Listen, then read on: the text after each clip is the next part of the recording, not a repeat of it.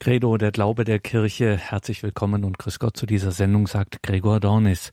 Vielleicht auf den ersten Blick eine etwas außergewöhnliche Sendung, aber sie betrifft unser Leben mit Gott. Es geht um das Weinen.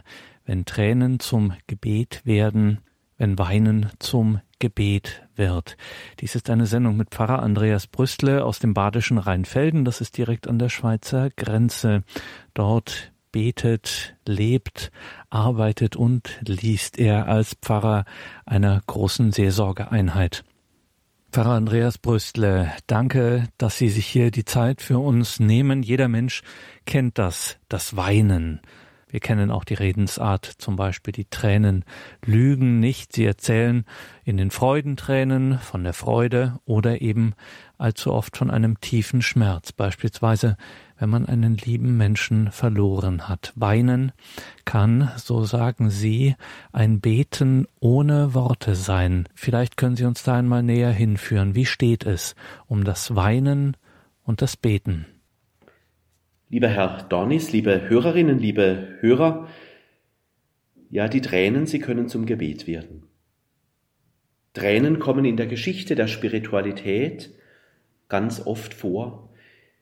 Sie gehören wohl auch oftmals zum geistlichen Leben dazu. Weinen gehört zum Leben und auch zum geistlichen Leben dazu. Tränen sind ein Phänomen des Gebetslebens, ein Phänomen, Weinen, das immer wieder auftaucht. Männer und Frauen weinen unterschiedslos geistliche Tränen. Ein Mensch muss das Weinen nicht erst lernen. Weinen geht von selber. Es ist angeboren. Es gehört irgendwie zum Menschsein dazu, dass wir weinen können. Weinen ereignet sich, es ergibt sich.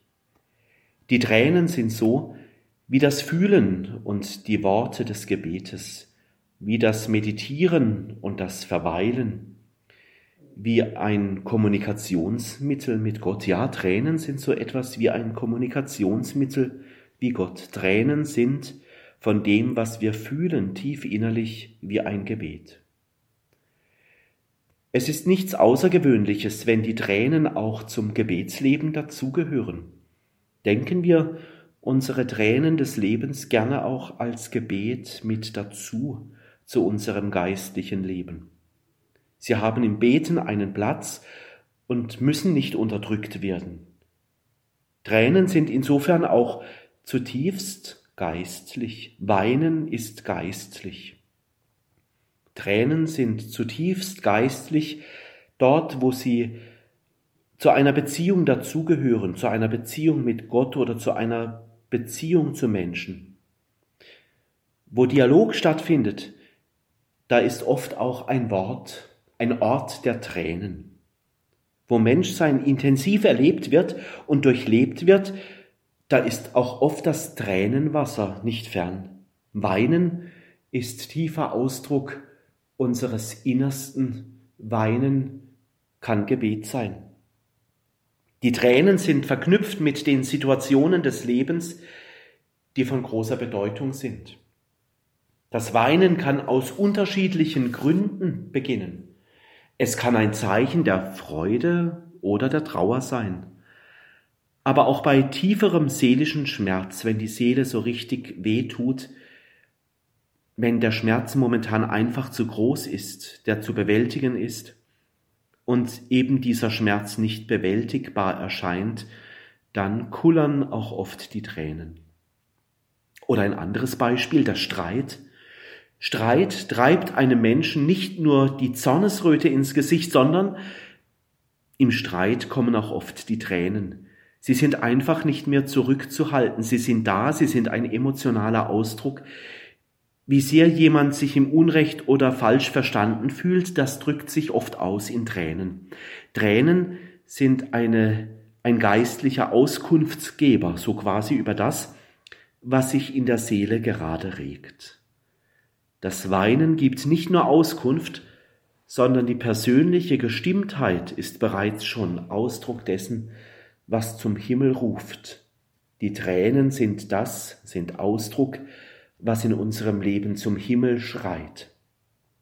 Auch das Mitgefühl, eine emotionale, sehr berührende Situation, regt Menschen ganz oft an, dass sich jemand als so ergriffen erfährt, dass das Mitgefühl sich über das Wasser der Tränen zeigt. Mitgefühl weckt auch Tränen.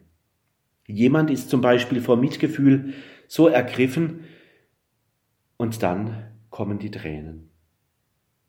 Die Tränen, sie verweisen uns also auch nicht, sie lassen sich nicht nur auf uns selber hier so sehen, sondern die Tränen weisen auch über unser Leben hinaus, dann, wenn wir für jemand anderen Mitgefühl haben.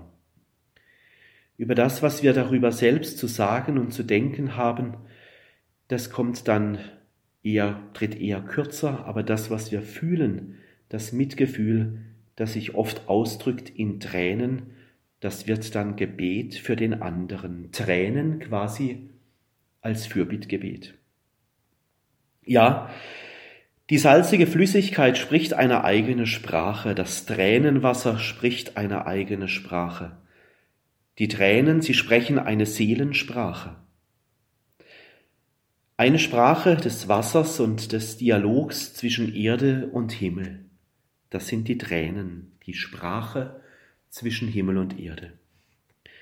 Nur wenige Menschen können vor einem anderen Menschen weinen, Weinen vor einem anderen Menschen, das fällt vielen Menschen schwer. Weinen wird dann oft als peinlich erlebt. Lieber wird das Weinen oft unterdrückt, ja keine Schwäche zeigen, ja nicht zeigen, dass ich bedürftig oder verletzlich bin, ja auf jeden Fall die Tränen unterdrücken. So leben viele Menschen. Je nach Erziehung und Kultur ist das Weinen eine Charakterschwäche oder ein Zeichen für Instabilität. Das Phänomen des Weinens führt oft auch zu unangenehmen Erregungen wie Schweißausbrüchen, eben unangenehmen Mechanismen. Wer weint, da geht der Pulsschlag höher,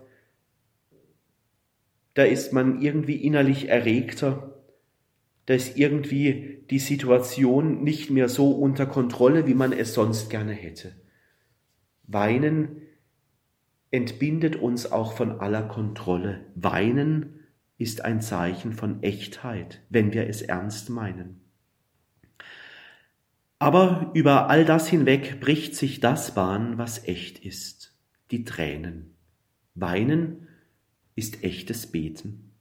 Weinen als Beten ist im Beter so etwas wie ein Mehrzweckverhalten, also etwas, wo ein Mehrwert da ist, wo klar ist, die Alltäglichkeit wird jetzt durchbrochen, jetzt wird es wesentlich, jetzt wird es ganz wichtig, jetzt betrifft mich etwas.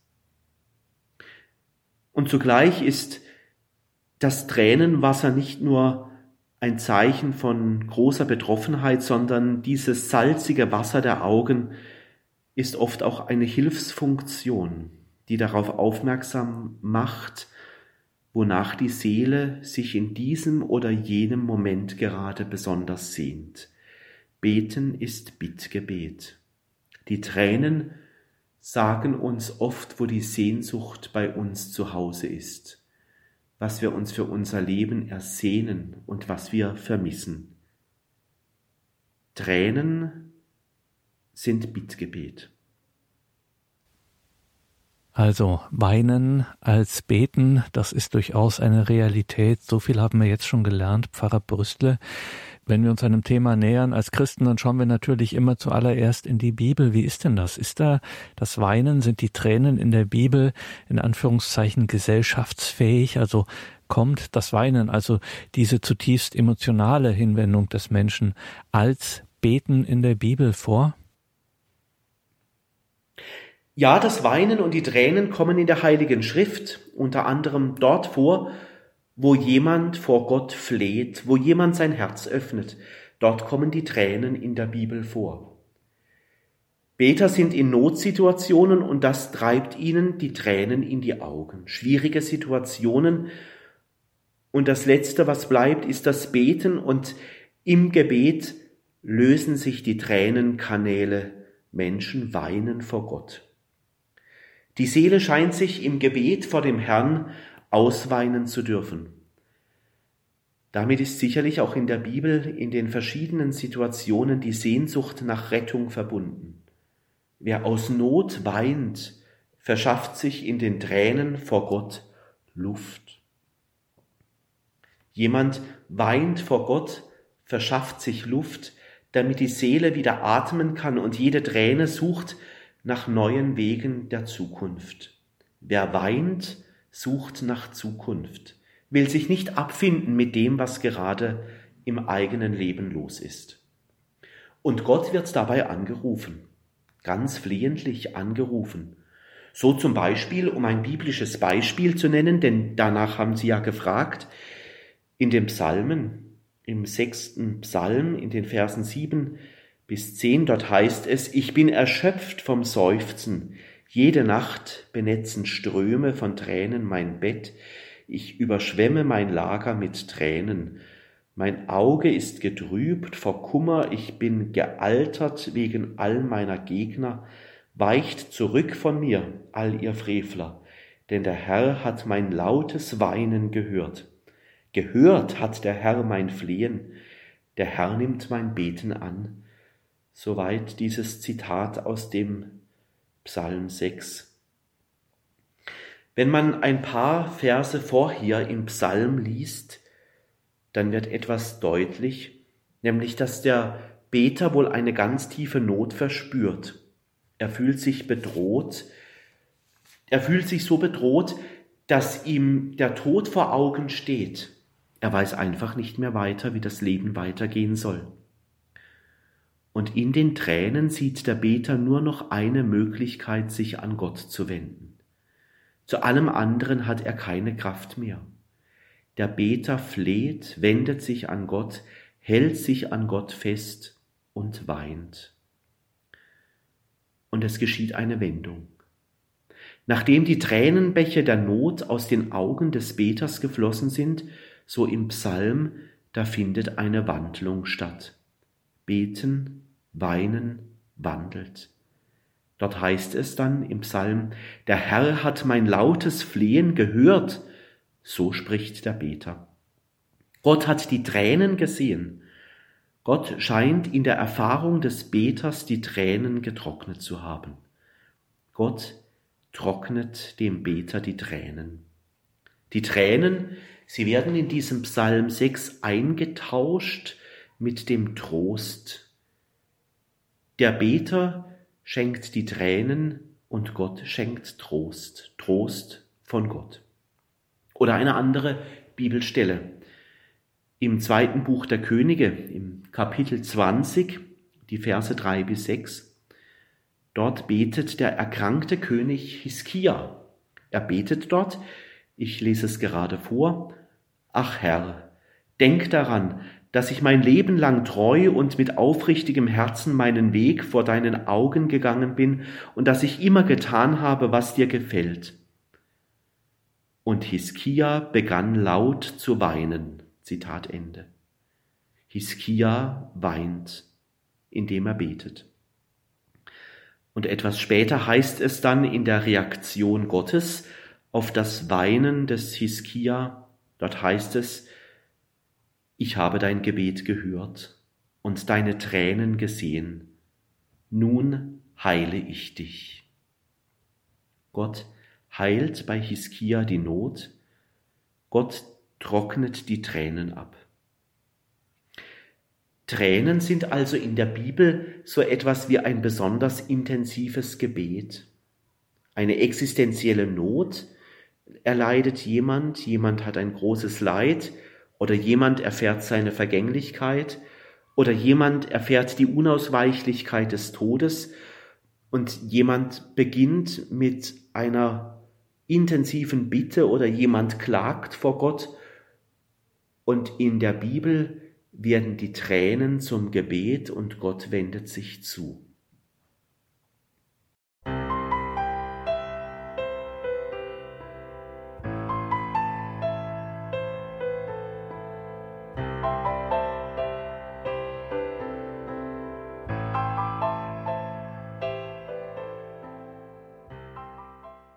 Das ist die Credo-Sendung bei Radio Horeb und Radio Maria. Wenn Weinen zum Gebet wird, darüber denkt in dieser Sendung Pfarrer Andreas Brüstle aus dem badischen Rheinfelden nach. In der christlichen Tradition, Pfarrer Brüstle, gibt es ja verschiedene Arten von Tränen, die wir hier in der Tradition genannt finden. Dazu gehören auch die Tränen des Mitleids. Ja, das stimmt, ja. Es gibt verschiedene Arten der Tränen in der geistlichen Tradition. Zum Beispiel die Tränen des Mitleids, die werden die Lacrimae Compassionis genannt, also Tränen des Mitleids auf Deutsch. Es gibt die Darstellung des Schmerzensmannes, also eine Darstellung von Jesus. Jesus wird dargestellt, wie er leidet. Dabei geht es nicht um eine Darstellung, in der das Leiden als solches verherrlicht oder gut geheißen wird. Nein. Es ist, wenn das Leiden Jesu dargestellt wird, immer auch ein Zeichen der Solidarität des Heilandes mit all den Leiden, die die Welt kennt. Wenn der leidende Heiland dargestellt wird, dann ist es nicht Leid verherrlichen, sondern es ist ein Zeichen der Solidarität, wie sehr Jesus mitleidet mit dem, woran auch die Welt leidet. Er, Jesus, er lässt sich zerbrechen, damit wir in unserer Gebrochenheit nicht alleine sind. Johannes Chrysostomus, der sagt, ich zitiere das gerade mal, was Johannes Chrysostomus sagt, wenn du darum einem Unglück auch ferne stehst, so schließe dich doch nicht aus vom Mitfühlen.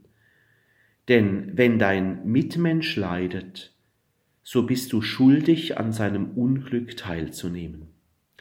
Teile mit ihm die Tränen, damit du ihm sein schweres Herz etwas erleichterst.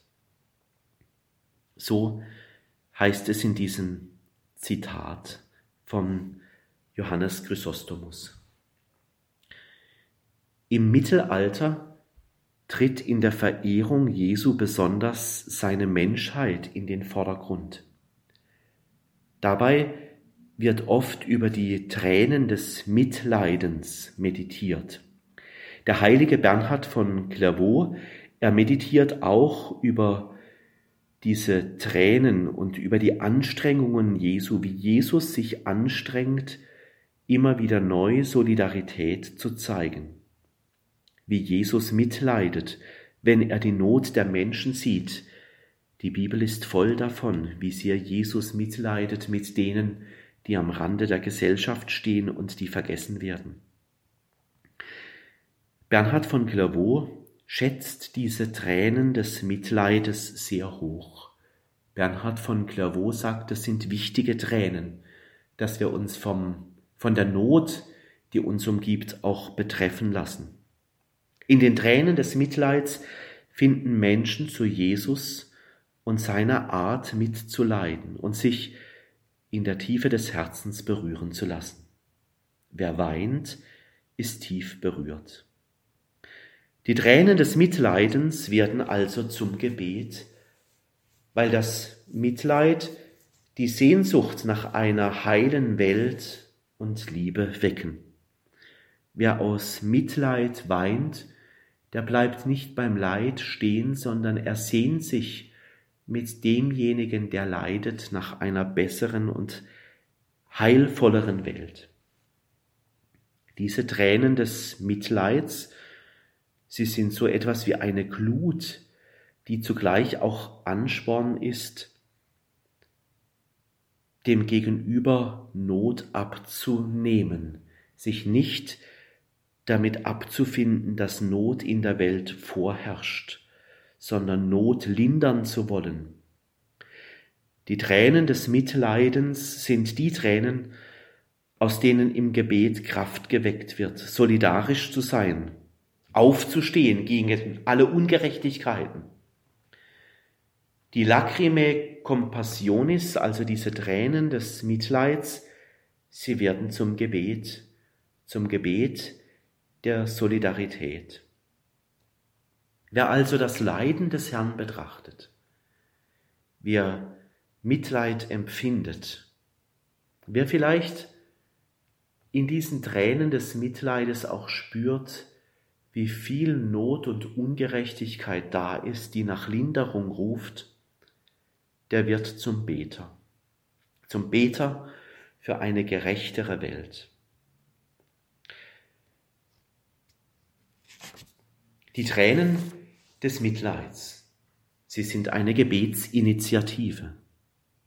Sie sind eine Initiative, nämlich aktiv zu werden, Not zu lindern, anzupacken. Und dieses Mitleid, das gibt es auch in der modernen Welt.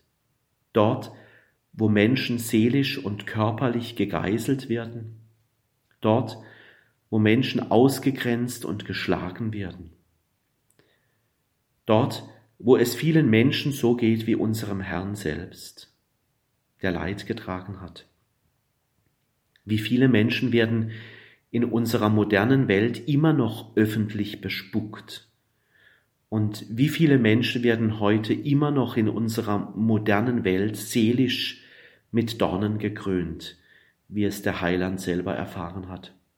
Bis heute gibt es also diese Tränen des Mitleids, die zum Gebet werden, wo Menschen erschüttert sind von dem, was in der Welt los ist und wo diese Tränen ein Gebet sind zum Himmel, die stumme Bitte, der stumme Schrei so vieler Menschen. Wenn Weinen zum Gebet wird, Pfarrer Andreas Buschle, nach dem, was Sie uns bislang gesagt haben, könnte vielleicht die eine oder der andere doch kritisch nachfragen und sagen, ja, das hört sich jetzt so an, als ob ich geradezu notwendig weinen müsse, wenn ich bete. Vielleicht ordnen Sie das nochmal ein. Gehört denn Weinen zum Beten so dazu? Ja, diese Kritik ist berechtigt. Muss ich weinen, wenn ich bete? Oder gehören die Tränen wie selbstverständlich zu einem ernst gemeinten Gebet dazu? Ja, die Kritik ist berechtigt dieser Anfrage. Nein, wenn man betet, ist man zum Weinen nicht verpflichtet. Also wer betet, muss nicht weinen. Es gibt sogar in der christlichen Spiritualität die Tränenkritik schon bei Athanasius. Er verwendet den Begriff Charisma der Tränen. Weinen ist kein Muss beim Beten. Dafür setzt er sich ein. Athanasius will dem vorbeugen, dass Menschen meinen, dass nur derjenige richtig betet, der beim Beten richtig kräftig weinen könne. Nein, das will der Athanasius nicht. Wer weint, muss nicht unbedingt dann nur weinen, damit das Gebet gültig ist. Athanasius versteht es als eine geistliche Gnade, weinen zu können. Weinen soll beim Beten nicht produziert werden, die Tränen nicht herausgedrückt werden. Die Tränen der Rührung im Gebet sollen nicht künstlich hervorgebracht werden. Dafür setzt sich dieser Athanasius ein. Er spricht vom Charisma der Tränen, aber die Tränen sind nicht zwingend, damit ein Gebet gültig ist. Auch Teresa von Avila stellt fest, dass die Liebe zu Gott nicht darin besteht, dass man nur die Gabe der Tränen habe. Weinen ist keine Voraussetzung, damit man gut betet, dass ein Gebet gültig ist. Die Tränen sollen nicht künstlich herausgepresst werden, dafür setzt sich auch Teresa von Avila ein. Wie diese Hinweise bei diesen großen Menschen des geistlichen Lebens andeuten, war es damals wie auch heute die Frage, wie beten gehen kann und was dazugehört. Was gehört zum richtigen Beten? Zugleich ist es aber auch die Frage, welche leiblichen Ausdrucksformen unser Beten braucht. Das Gebet will durch unseren Leib hindurchscheinen. Das Gebet will in unseren Gemütsbewegungen da sein und sich ausdrücken. Tränen können beim Beten über die Wangen kullern. Aber die Tränen beim Gebet, sie sind nicht heilsnotwendig. Tränen sind auch immer ambivalent, also haben immer mehrere Seiten. Das will sagen, dass die Tränen keine eindeutige Botschaft haben. Tränen brauchen immer einen kritischen Blick. Bei den Tränen im Gebet kann man sich fragen, wo kommen denn die Tränen überhaupt her? Warum muss jetzt jemand, der betet, weinen? Was ist die Ursache für die Tränen? Und es stellt sich die Frage nach den Früchten ein beim Beten, wie es bei Matthäus 27 heißt, mit den Früchten, das sind die Auswirkungen gemeint. Tränen können positive Botschaften haben, zum Beispiel der heilige Ignatius von Loyola, er beschreibt die Tränen, dass sie ein Zeichen des Trostes sein können. Sie können ein Zeichen des Trostes sein, aber sie müssen es nicht. Jemand fühlt sich zum Beispiel zutiefst angenommen, zutiefst geliebt, und darin empfindet jemand einen tiefen Trost, ja, ist zu Tränen gerührt. Die Tränen, sie können ein Zeichen für die Liebe zum Herrn sein. So ergriffen zu sein vor lauter Liebe, dass die Tränen kommen. Das Leben darf sich aber auch weiterentwickeln. Ein geistlicher Prozess kann in Gang kommen und eine Umgestaltung des Lebens einläuten. Tränen können oft ein Anfangszeichen sein im Leben, in der Biografie eines Menschen, dass jetzt ein neues Kapitel im Leben eines Menschen geschrieben wird. Wenn das alte Leben sich ausgeweint hat und das neue Leben sich anbahnt. Das geistliche Tränenwasser kann nicht herausgequetscht werden, sondern die innere Berührung ist immer ein Geschenk. Alles andere ist unecht. Tränen bleiben im Gebet immer Gnade und Geschenk, und sie bleiben so lange echt, wie sie um des Herrn willen geschehen und nicht aus einem eigenen Interesse gesucht werden. Aber diese Unterscheidung, die Tränen, die um des Herrn willen geweint werden und die Tränen, die man selber herausquetscht, diese Unterscheidung die grenzt oft messerscharf aneinander. Wichtig mit oder ohne Tränen, egal wie, mit oder ohne Tränen, das Wichtigste ist die Begegnung mit dem lebendigen Christus. Also Tränen auch als geistliche Tränen des Lebens eine Gabe. In welchen innerseelischen Prozessen regen sich denn diese geistlichen Tränen? Wo niemand innerlich bewegt ist, wo niemand bewegt ist, da wird sich auch nichts bewegen. Es kann ein geistliches Täuschungsmanöver sein, es kann etwas in Menschen stattfinden, was nur täuscht. Manche erzählen von ihrem Tun im geistlichen Leben und vielleicht kennen Sie das selber irgendwie, haben Sie den Eindruck, obwohl jemand ganz geistlich von seinen Erfahrungen spricht, im Leben sehe ich nichts, das sich bewegt. Im geistlichen Leben gibt es auch Täuschungsmanöver, die aber geistlich verkauft werden.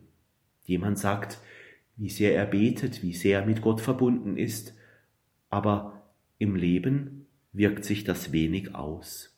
Irgendwie schleicht sich dann das Gefühl ein, da täuscht jemand. Ein geistliches Täuschungsmanöver. Es gibt Leute, die wissen vielleicht sehr viel, die sind sehr belesen, die haben ein großes Gebetspensum, aber trotzdem bewegt sich ein Mensch im Leben innerlich nicht. Das ist schade. Das Wissen, das geistliche Tun, das Interesse am religiösen Leben, oftmals bleibt es eine Fassade. Es fehlt etwas nämlich. Es fehlt das Wachstumsphänomen im geistlichen Leben, also etwas, wo man konkret sieht, dass jemand mit Jesus lebt.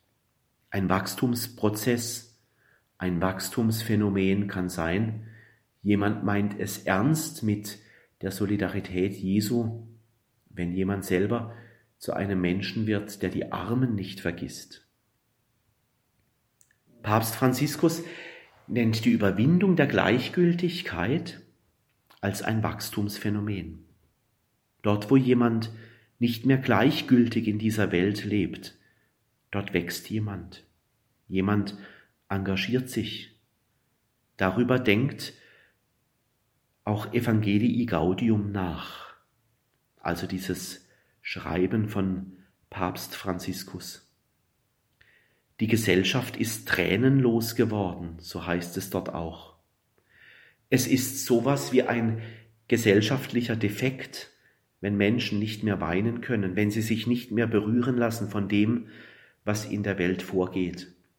Wenn wir nicht mehr berührt sind von der Not der Menschen, die um uns herum sind, dann werden wir irgendwie kalt und eine Menschlichkeit, eine Lebensqualität geht uns verloren. Fast ohne es zu merken, fällt es zunehmend schwer, Mitleid zu haben mit den Menschen, die im Sumpf des Lebens untergehen. Wie viele Menschen gehen unter im Sumpf des Lebens und werden einfach vergessen. Der Schrei der Menschen ist sehr groß, aber nur wenige zeigen sich solidarisch. Der Aufschrei der Not der Menschen wird zu einem Drama heutiger Weltgeschichte. Verantwortung für andere wird delegiert, die anderen sollen es tun, sollen sich der Armen annehmen, aber ich, ich nicht. Die Probleme in der Gesellschaft werden delegiert, immer sollen es die anderen lösen, nur ich nicht. Das Wachstumsfeld der inneren und geistlichen Fortschritte, das ist Verantwortung. Verantwortung zu übernehmen. Also das, was wir beten, ruft immer auch in die Tat. Das, was wir beten, ruft uns in die Verantwortung für andere. Nein, davon zu stehlen von dem, was wir beten, das geht nicht. Was ist denn noch ein Wachstumsphänomen des geistlichen Lebens, wenn ich mich betreffen lasse, tief innerlich, von dem, was mich umgibt? Ein Wachstumsfeld ist zum Beispiel auch die Reue. Die Reue kann auf ganz unterschiedliche Weise entstehen. Sie kann auftreten in der Begegnung mit mir selbst. Damit ist zum Beispiel die eigene Vergangenheit gemeint. In jeder Biografie, in jeder Lebensgeschichte gibt es sicherlich Punkte, die zu bedauern sind. Dinge, die nicht gut gelaufen sind, verpasste Chancen, der ein oder andere Streit, der noch irgendwie in der Biografie vorhanden ist und unterschwellig schwelt. Wie viel wird in einem Leben auch falsch gemacht? Fehler macht jeder. Das gehört zum Leben dazu, dass wir auch immer wieder scheitern. Niemand macht immer alles richtig. Das Leben nimmt immer auch einmal einen Irrweg ein, wo man sich verirrt, falsche Wege geht, wo man früher oder später merkt, das war falsch und das wird dann oft bedauert. Der Schmerz darüber, wird für einen feinfühligen Menschen dann extrem groß. Und manchmal drückt sich die Reue als Wachstumsfeld dann so aus, dass ich etwas ändern möchte, damit sich der Mensch noch selbst in die Augen schauen kann. Viele Menschen erzählen davon, ich muss etwas in meinem Leben ändern, damit ich mir selbst treu bleibe, mich selber noch im Spiegel anschauen kann. Die Reue über die eigene Biografie, was falsch gelaufen ist, das ist die persönliche Hoffnung auf Besserung. Reue ist Hoffnung auf Besserung. Eine Hoffnung auf Besserung, die sich ausstreckt, ausstreckt nach der Zukunft. Und zugleich ist das, was man als verpasste Chancen als Seelenschmerz in seinem Leben sieht, zugleich immer auch ein Punkt, wo etwas nach vorne geht. Und manchmal kullern in diesem Moment, wo sich ein Mensch nach Zukunft ausstreckt, manchmal kullern da auch die Tränen.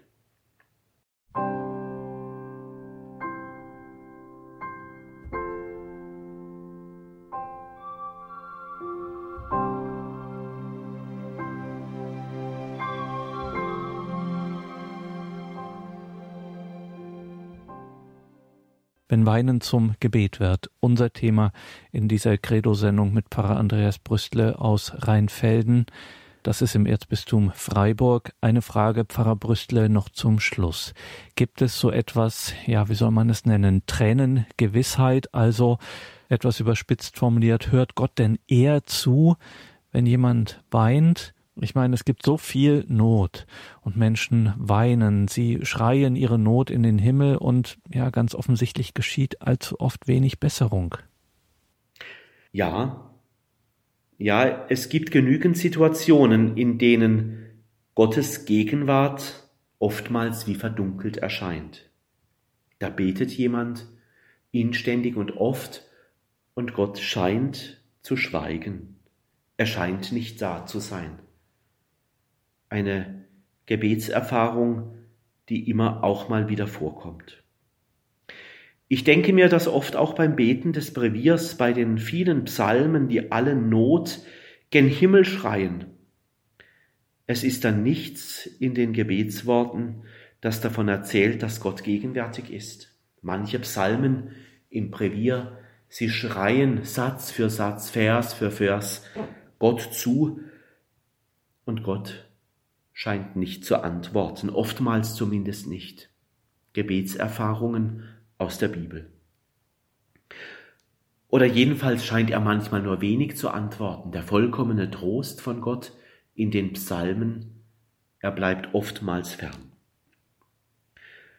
Oder Ordenschristen beten unablässig mit den Worten der Bibel. Und manche Worte der biblischen Beter sind dabei voller Sorge, Not und Verlassenheit. Die Psalmen sind sehr ehrlich in den menschlichen Erfahrungen. Und doch ist im Gebet, das so viel Anlass zum Weinen über die Not bietet, diese Anwesenheit Gottes irgendwie behütet. Auch in der Not, wenn jemand in der Not betet, zu Gott schreit, Klage um Klage vorbringt, so wird dieses Klagen doch auch zu einem Sprechen, wo man sich irgendwie behütet weiß von Gott, auch wenn die Antwort nicht direkt kommt, auch wenn der Himmel nicht sofort eine Lösung bieten kann. Indem im Gebet immer wieder das, was zu Tränen rührt, ins Wort gebracht wird und die Abwesenheit Gottes quasi behütet wird in all diesen Klagen, dann entsteht doch gleichzeitig auch eine Ahnung nach Gott. Da wird eine Ahnung nach Gott selbst im Klagen lebendig gehalten, nach diesem Gott, der die Tränen trocknet. Und im Angesicht der Not zu beten, macht auch demütig. Beten in der Not, auch unter Tränen, macht demütig. Wir haben Gott eben nicht gekauft. Wir haben Gott eben nicht im Griff. Wir haben Gott eben nicht gepachtet und er ist so anders, als wir ihn gerne hätten. Und gerade auch in den Situationen, in denen Gott abwesend ist oder abwesend zu sein scheint, da hört die Kirche nicht auf, in allen Tränen der Welt sich hindurchzubeten zum Herrn. Das ist für mich eine starke Gebetserfahrung, dass die Kirche nicht aufhört, in allen Tränen der Welt und in allem Scheitern und in allem, was zum Klagen ruft, dass die Kirche nicht aufhört zu beten. Und sie weiß dabei, die Kirche, Gott ist eben nicht verfügbar. Und er ist nicht der Weisungsempfänger, der alles so machen möchte, wie wir es uns im Gebet gerne wünschen.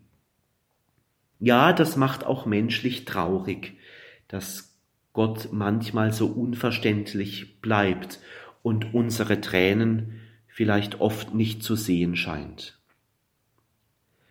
Das Beten ist sicherlich daher auch größtenteils ein Bemühen. Also wir müssen uns bemühen, auch die Abwesenheit, wenn wir Gott abwesend meinen, das auszuhalten glaube, es braucht ein beharrliches Dranbleiben am Beten, die Ahnung nach Gott lebendig zu halten, auch dann, wenn wir vor lauter Tränen in unseren Augen nicht mehr weitersehen, wo es hingeht nach der Zukunft. Es geht darum, die Ahnung in unseren Tränen lebendig zu halten nach dem rettenden Gott.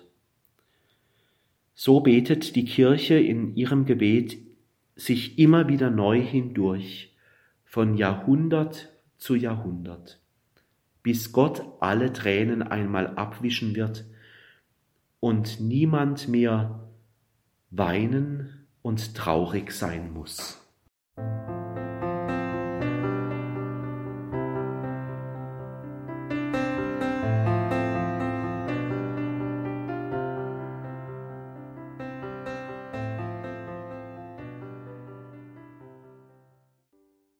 Wenn Weinen zum Gebet wird. Das war eine Sendung mit Pfarrer Andreas Brüstle aus dem badischen Rheinfelden. Liebe Hörerinnen und Hörer, das waren außergewöhnliche Gedanken, die man so nicht jeden Tag hört. Das auf jeden Fall ein wichtiger Hinweis auf unsere Mediathek, wo man das nachhören kann. Natürlich auch ganz klassisch auf einer CD. Gerne können Sie auch Links aus unserem Podcast-Bereich in Ihren sozialen Netzwerken teilen, gerne auch klassisch eine CD einmal verschenken. Bestellen Sie einfach eine oder zwei mehr, wenn Sie denken, für diese oder jene Person wäre das genau das Richtige. Wer weiß, welches Herz Sie damit vielleicht erreichen. Mein Name ist Gregor Dornis. Danke Ihnen allen für Ihre Verbundenheit mit Radio Horeb und Radio Maria, dass Sie durch Ihr Gebet und Ihre Spende unsere Arbeit hier möglich machen. Danke, Pfarrer Brüstle, für den heutigen Abend. Gerade nach so einer intensiven geistlichen Stunde freuen wir uns über jede geistliche Unterstützung. Sie sind ein geweihter Priester. Deswegen sind wir dankbar für Ihr abschließendes Gebet, für den Segen. Liebe Hörerinnen, liebe Hörer, ja, ich gebe Ihnen gerne den Segen und so lasst uns beten. Gott, Manchmal kommen wir in Situationen hinein, da sind wir ergriffen, gerührt, traurig, so voller Klage, dass uns die Tränen in die Augen schießen. Wir bitten dich, lass uns in diesen Situationen aushalten. Lass uns in diesen Situationen nach neuen Perspektiven suchen. Lass uns in diesen Situationen auch deine Nähe immer wieder spüren. Sei uns nahe, guter Gott, dort, wo wir in unserem Beten weinen. Sei uns nahe in den Situationen, wo uns der Boden unter den Füßen wegbricht, und sei du bei uns mit deinem Segen. Und so segne sie alle, die sie über Radio Horeb verbunden sind und alle, die diesen Segen jetzt besonders brauchen. So segne uns alle der Vater und der Sohn und der Heilige Geist. Amen.